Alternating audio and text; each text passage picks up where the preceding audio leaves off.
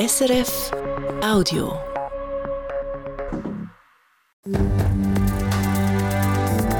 SRF 1, jetzt mit dem Regionaljournal. Regionaljournal Zürich Schaffhausen. Es tönt nach einer Horrorbilanz. Im Zürcher Schauspielhaus ist letzte Saison jeder zweite Sitz leer geblieben. Obwohl wir sehr viel neues Publikum haben können, äh, ins Theater einholen, ist es uns nicht gelungen, das ähm, langjährige, teilweise jahrzehntelange Publikum auch zu halten. Wie kommt das Schauspielhaus aus dieser Krise raus? Das ist unser Auftakt in die Sendung heute. Denn die SP vom Kanton Zürich steht vor einem Umbruch an der Spitze. Die Andreas Dauru und Priska Seiler-Graf geben das Co-Präsidium ab. Wir hören auf nach einem Sieg. Also die SP Kanton Zürich hat am besten abgeschnitten im Kanton Zürich bei diesen Wahlen. Und ich glaube, das ist ein guter Moment jetzt zum Aufhören. Wie hat sich die SP in diesen sieben Jahren Dauru Seiler-Graf gewandelt? Wir sagen es Ihnen.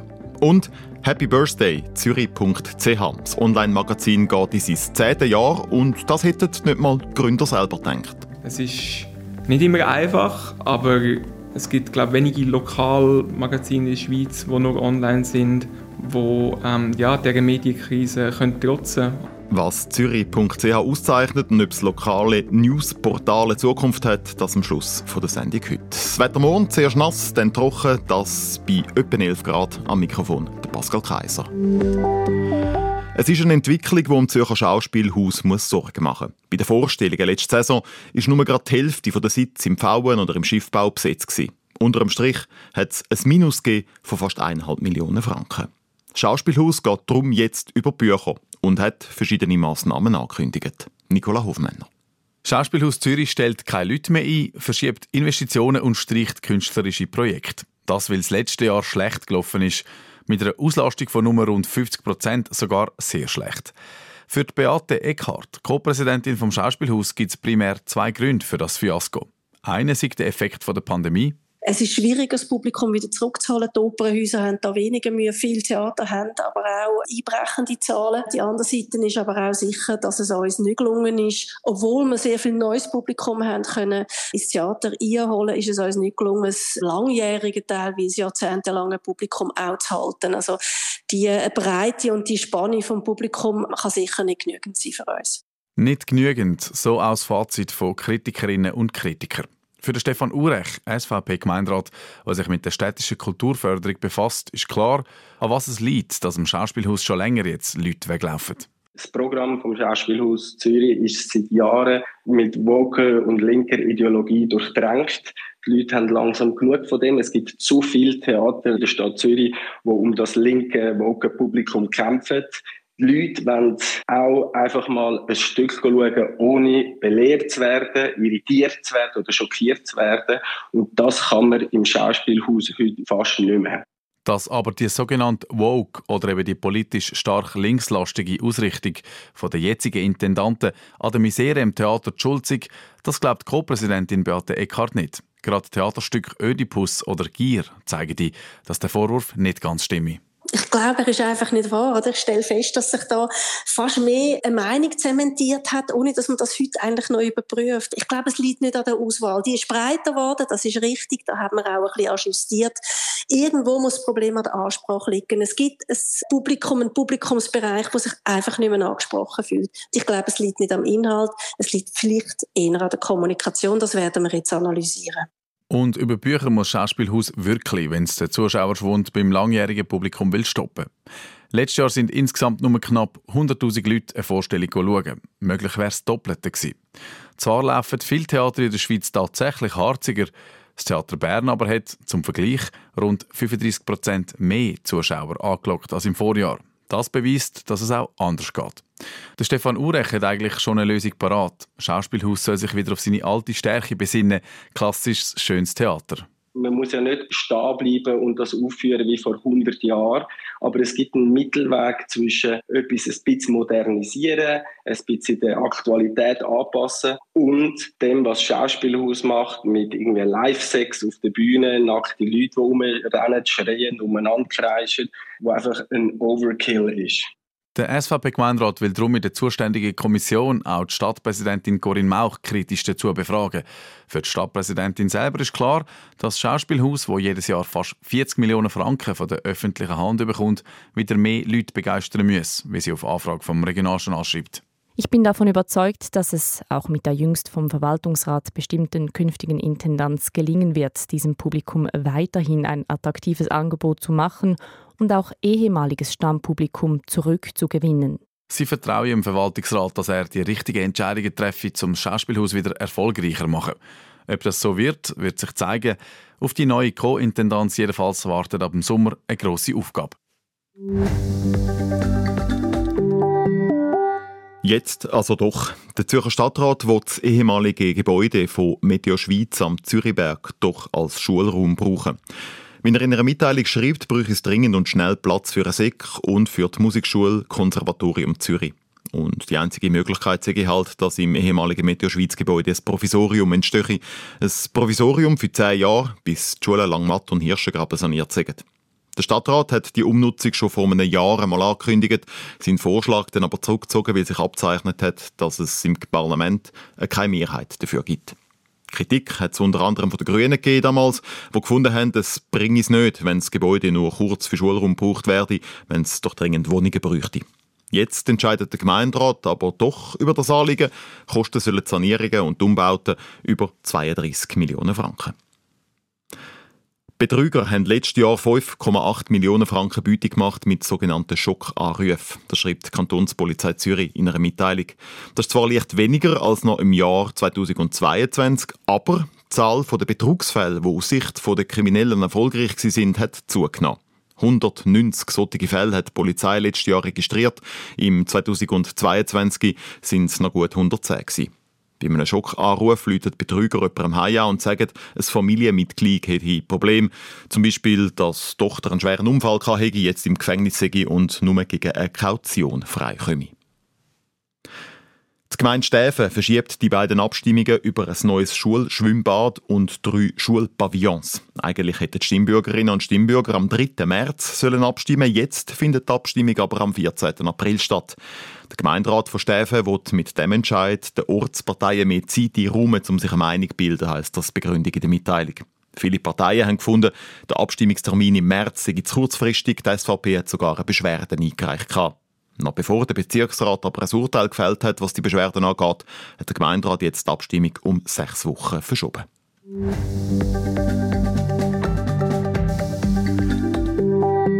Sie hören das Regionaljournal Zürich Schaffhausen. Bei der SP vom Kanton Zürich kommt es zum Führungswechsel. Die Nationalrätin Priska Seiler-Graf und der Kantonsrat Andreas Dauru treten im Sommer nach sieben Jahren an der Spitze der Partei zurück. Es sei jetzt der richtige Zeitpunkt, um das Co-Präsidium abzugeben, sagen die beiden in der Mitteilung von der SP. Ich habe mit äh, Priska Seiler-Graf über den Rücktritt geredet und sie gerade als erstes gefragt, warum ist denn jetzt eigentlich der ideale Zeitpunkt? Wir sind jetzt gerade nach den Wahlen. Dann ist immer so, dass es ein bisschen ruhiger wird. Also ganz ruhig wird es nie in einer Partei, aber es ist dann gut, wenn man mal nicht wieder muss schon den nächsten Wahlkampf planen. Und wir hören auf nach einem Sieg. Also die SP Kanton Zürich hat am besten abgeschnitten im Kanton Zürich bei diesen Wahlen. Und ich glaube, das ist ein guter Moment jetzt zum Aufhören. Gibt es auch persönliche Überlegungen, wo Sie sich gemacht haben, was der Rücktritt angeht? Also ewig, glaube ich, kann man so Ämter eh nicht machen, weil es ist sehr anstrengend, vor allem wenn man auch in einer Doppelrolle ist, was sowohl da die Dauro wie ich jetzt am sind, also Parteiseite, aber auch selber Kandidat oder Kandidatin. Und wo wir vor vier Jahren wirklich nicht gut abgeschnitten haben, haben wir uns wirklich geschworen, in vier Jahren gewinnen wir und so lange machen wir noch und dann ja, treten wir zurück. Und das ist jetzt genau so eingetroffen. Dann sind Sie, wenn Sie dann zurücktreten im Sommer, sind Sie sieben Jahre an der Spitze von der SP vom Kanton Zürich gewesen und Sie haben dazumals im Jahr 2017 in unruhigen Zeiten übernommen. Es hat einen Streit zwischen der Juso und dem Regierungsrat Mario Fehr, der mittlerweile parteilos ist. Es ist um die Asylpolitik gegangen und das hat dann dazu geführt, dass der Daniel Frey, der dazumals Präsident war, zurückgetreten ist, weil er mit dem Streit äh, nicht mehr klar ist. Was hat sich denn in der Zwischenzeit verändert? Oder anders gefragt, wie haben Sie die Wogen können glätten? Also ich glaube, Partei ist jetzt in einem ganz anderen Zustand als noch vor sieben Jahren. Wir haben Ruhe reingebracht, wir haben die Partei können einen. Es ist nicht so, dass wir immer mit allem einverstanden sind, was die JUSO macht, aber wir haben ein gutes Verhältnis zu der JUSO. Wir reden auch viel miteinander. Wir haben übrigens in dieser Zeit, in diesen sieben Jahren, fast ein Drittel mehr Mitglieder bekommen. Also das will auch etwas heißen. Ich glaube, das ist das, was uns wahrscheinlich wirklich am besten gelungen ist, äh, einfach wirklich Ruhe in die Partei bringen, einen Zusammenhalt haben innerhalb der Partei. Aber wie haben Sie denn das geschafft? Eigentlich könnte man ja sagen, Ruhe ist einfach eingekehrt, weil der Mario Fehr aus der Partei austreten ist. Nein, also wissen Sie, ich finde es jetzt auch ein bisschen unfair. Eben, also wir reden von 1500 neuen Mitgliedern und jetzt tun Sie es mit einem Mitglied, der austreten ist, irgendwie alles begründen. Es ist schwierig. Wir haben auch noch andere ganz spannende Leute in unserer Partei, die auch wichtige, wichtige Ämter haben. Ich glaube, man braucht sehr viel auch soziale Kompetenzen als Parteipräsidentin und als Parteipräsident. Man muss da sein für die Leute und man muss äh, auch mit den Leuten reden und äh, wirklich eine Ansprechperson sein. Und das ist an Andi Daurum mir immer sehr wichtig gewesen und ich glaube, das haben wir auch gemacht. Sie sprechen jetzt also den Flügelkampf, was es zwischen den eher liberaleren SPler und den Juso auf der anderen Seite.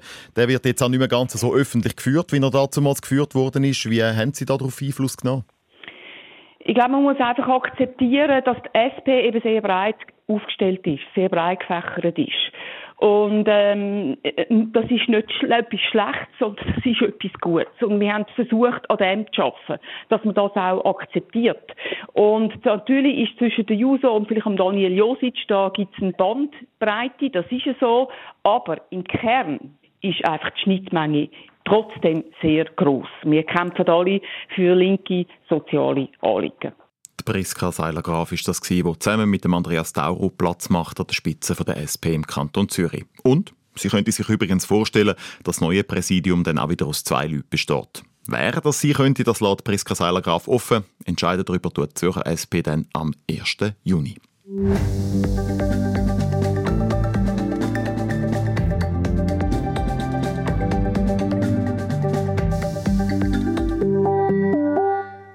Über das berichten, was vor der eigenen Haustür passiert. Im Quartier, im Dorf, in der Stadt, in der Region. Das macht das Regionaljournal Zürich Schaffhausen. Jeden Tag, immer aktuell.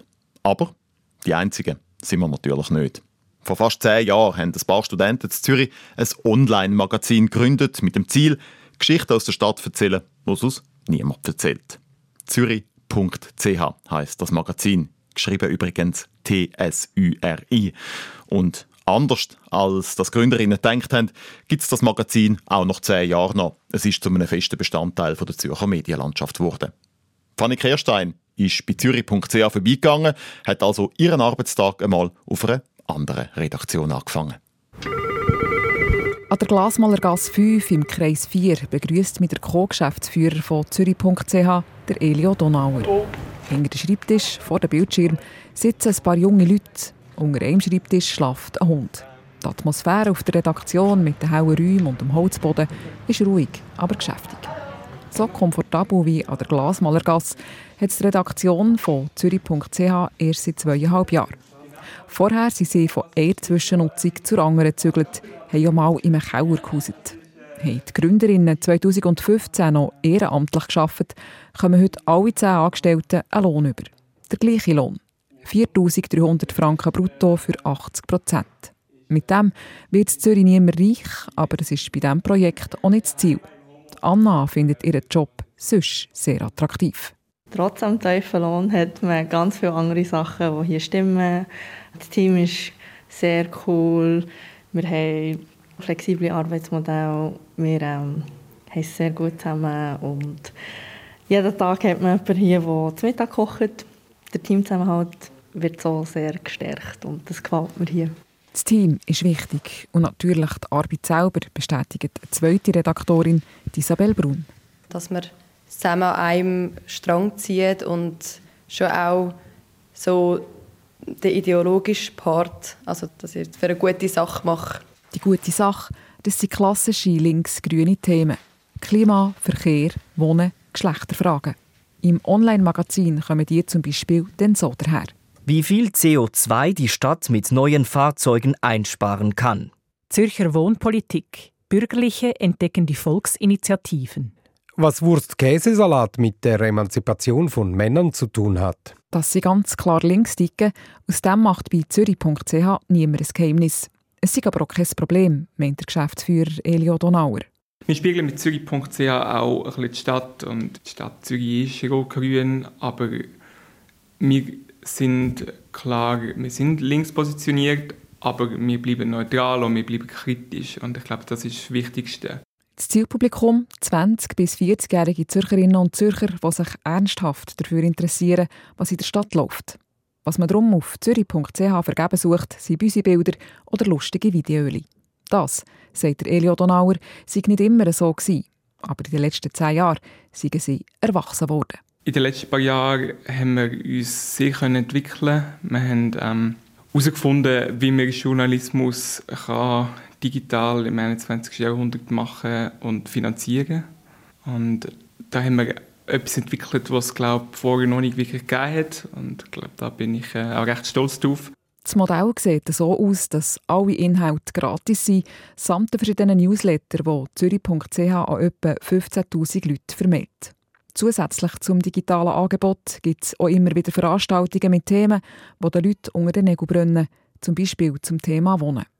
Etwa 1500 Leserinnen und Leser sind sogenannte Member, zahlen also für das Online-Magazin. Diese Verankerung bei den Leuten, sagt Elio Donauer, mache sie einzigartig. Ja, ich glaube, mit Zügi.ch haben wir gezeigt, dass eine Community aufbauen und ihnen zeigen, was wir für wichtige Arbeit machen, dass sich das dann auch auszahlt und die Leute auch bereit sind, eine Unterstützung zu zahlen. Und das zeichnet uns insofern aus gegen die meisten anderen Player. Ob es nicht immer einfach sei, zusammen mit Werbung und den Einnahmen der Veranstaltungen kommen sie so über die Runde. Es ist eine Erfolgsgeschichte, die sich nicht abzeichnet und wo nicht einmal die Gründerinnen selber daran geglaubt haben. Also es hat niemand damit gerechnet, dass, dass es funktioniert. Man hat einfach gedacht, wir machen mal etwas, äh, wir stellen es mal ins Internet und schauen, ob es die Leute anschauen. Und jetzt feiern sie also gleich das Zehnjährige. Das Ziel im Jubiläumsjahr noch etwa 2000 Member mehr finden, die bereit sind, für das Magazin zu zahlen. So trägt von den Leserinnen und Lesern soll Zürich.ch der Medienkrise trotzen und auch in Zukunft ein fester Teil der Zürcher Medienlandschaft bleiben. Fanny Kehrstein war in der Redaktion von zürich.ch im Online-Portal, das es also seit bald zehn Jahren gibt. Bleibt die Frage, was haben so relativ kleine lokale Newsportale für eine Bedeutung? Sind sie wichtig und haben sie eine Zukunft? Hans-Peter Könzi hat mit dem Linarz Udris geredet. Er ist vom Forschungszentrum Öffentlichkeit und Gesellschaft der Uni Zürich, wo sich speziell mit Medien und vor allem auch im Wandel der Medien beschäftigt. Linarz Udris Zürich.ch gibt es jetzt seit bald zehn Jahren. Lesen Sie das eigentlich? Ich lese es ab und zu, aber ich habe äh, Medien, die ich öfters lese. Ihr Institut das ja auch die Qualität der Medien äh, beobachten. Also wie gut ist denn jetzt das Zürich.ch aus Ihrer Sicht? Zürich.ch haben wir nicht dabei bei dieser grossen Inhaltsanalyse. Aus meiner persönlichen Beobachtung macht ähm, Zürich.ch einen recht professionellen, guten, soliden Journalismus. Die hat gerade die letzte Woche einen grösseren Artikel gehabt, Tod des Käseblatts, und hat da also über das drohende Ende vom Lokaljournalismus berichtet. Können solche Projekte wie das Zürich.ch, könnten die jetzt quasi die Rettung vom Lokaljournalismus sein? Also es ist sehr wichtig, dass es äh, solche Medien gibt und es ist auch für den Journalismus eine gute Nachricht, dass in den letzten Jahren in der Schweiz ja also mittlerweile einige Dutzend wirklich so reine Online-Anbieter entstanden sind und viel sind eben in dem Lokalraum. Ich muss aber auch sagen, das sind doch ein Nischenangebot, also weil sie sich nicht nur auf einen bestimmten Raum konzentrieren, sondern auch, weil sie verhältnismäßig kleine Redaktionen haben und mit einem doch sehr beschränkten Budget müssen, äh, funktionieren. Also auch die können nicht alles machen, können nicht alles abdecken, was sie eigentlich wahrscheinlich wollen, würden wollen machen. 15.000 Leserinnen und Leser lesen jetzt das tägliche Briefing, wo der Zürich.ch macht. Das sind ja nicht wahnsinnig viel. Also gibt es da noch Chancen nach oben für, für solche Nischenprojekte? Ja, sicher. Also ich meine, das ist, das ist die Hoffnung von vielen Medienhäusern, dass das Publikum wächst. Das ist aber natürlich unglaublich äh, schwierig. Die Finanzierung wird vermutlich nur funktionieren, wenn es wirklich einen, einen breiten Mix von verschiedenen Einnahmequellen gibt. Also Werbung, Abo-Einnahmen, Spenden aus der Community, zum Teil auch Spenden von, von Mäzen, äh, Events organisieren. Und ja, und irgendwann, wenn halt, sag mal, die, die negative Entwicklung, die es halt auch gibt in der Medienbranche, äh, muss man sich auch fragen, inwieweit kann auch äh, öffentliche Finanzierung, auch zum Beispiel von lokalen Medien, stärker müsste das Thema sein. Also für ihn aus gesehen wäre das wünschbar, so eine öffentliche Finanzierung? Ist vermutlich sinnvoll. Ich meine, es wird ja zum Teil ja auch schon gemacht. Also äh, es gibt ja die regionalen Radios, die regionalen Fernsehsender, die werden ja eigentlich äh, ja auch schon seit langem mit öffentlichen Geldern oder auch mit öffentlichen Geldern finanziert. Und sinnvoll wäre, wenn man ähm, in, in einem digitalen Zeitalter auch schaut, dass auch, auch der Online-Journalismus also, oder sagen wir es so, ähm, Verbreitung ist jetzt weniger wichtig, ob das jetzt Radio oder online ist, sondern dass einfach Journalismus generell ähm, auf gesunden Beinen kann stehen. Und wenn eben Werbeeinnahmen wegbrechen, viele von diesen Werbeeinnahmen gehen zu den grossen Tech-Giganten, Google, Facebook etc. Und wenn ein Teil vom Publikum wegbricht, dann bleibt halt die öffentliche Finanzierung einfach als eine äh, mögliche Variante. Es gibt ähnliche Projekte, zum Beispiel Baschur zu Basel oder Hauptstadt zu Bern. Was auffällt, alle sind eigentlich politisch, auch Zürich sind politisch doch eher äh, links von der Mitte zu positionieren. Zufall oder nicht? Ja, ja, also ich meine generell, also meine Beobachtung ist, dass, dass die einen, einen professionellen Journalismus betreiben, also betreiben, der unabhängig von, von Parteien ist. Äh, Botschaft bei diesen Medien ist dann halt eher, dass man sagt, man, man schreibt ähm, für oder auch gemeinsam mit der lokalen Community und ja, eine Community in die grossen Städte ist halt, sag mal, äh, äh, vielleicht eher links als, als auf, dem, ähm, auf dem Land und dass die Community vielleicht auch erwartet, dass die Medien, sag mal, eine gewisse Haltung einnehmen. Ist dann gleichzeitig so, wenn jetzt ähm, der Leserkreis wird, wird wachsen, dann ähm, ist quasi das, das Einnehmen von einer Haltung ist dann schwieriger, weil wir wissen auch aus Umfragen, dass Schweizerinnen und äh, Schweizer, also die große Mehrheit von der Medien eigentlich erwartet, dass die sehr, sehr ausgewogen berichtet. Und es gibt eine Minderheit, wo aber dann findet, man, Medien sollen eine klarere Haltung einnehmen. Zurück jetzt zu zürich.ch, bald zehn Jahre gibt es das Projekt jetzt. Äh, wo sehen Sie die Zukunft?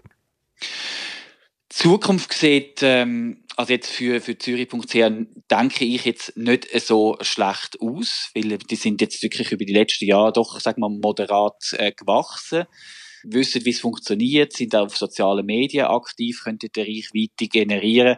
Also für die nächsten paar Jahre sehe ich es relativ ja, äh, positiv. Aber wenn man jetzt noch weiter in Zukunft schaut, muss man einfach sagen, ist für den Journalismus ist es ein immer schwieriges Umfeld. Und eben deshalb müssen wir uns stärker in der Gesellschaft unterhalten, wie man den Journalismus auf bessere, auf gesündere Beine stellen kann.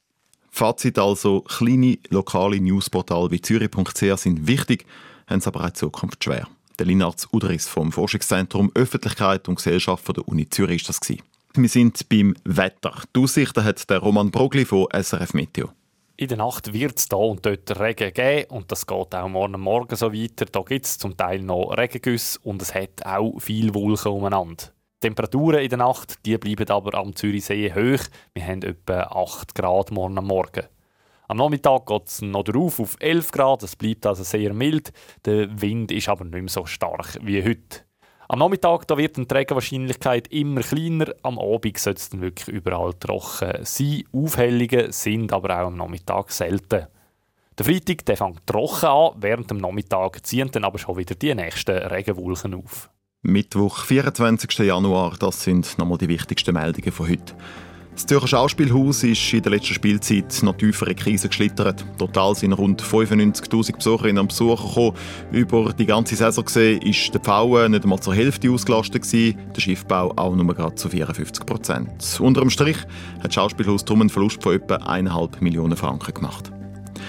Kriminelle machen mit Schockanrufen immer noch grosse Beute. Jeden zweiten Tag ist im Kanton Zürich jemand mit dieser Masche über den Tisch gezogen worden. Wie die Kantonspolizei Zürich schreibt, sind letztes Jahr 190 Schockanrufe erfolgreich gewesen.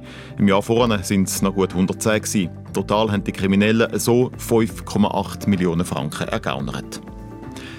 Die SP vom Kanton Zürich muss das Präsidium neu besetzen. Die beiden Co-Präsidenten Priska Seiler-Graf und Andreas Dauru haben auf den Sommer ihren Rücktritt angekündigt. Es sei jetzt, nach erfolgreichen Wahlergebnis von ihrer Partei letztes Jahr, der richtige Zeitpunkt für einen Wechsel an der Spitze. Das neue Präsidium bestimmt die Partei dann am 1. Juni.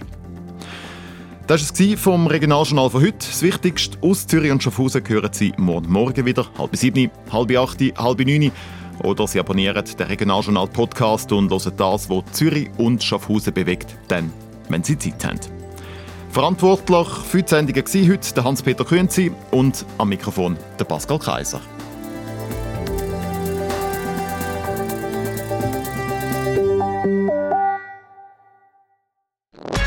Das war ein Podcast von SRF.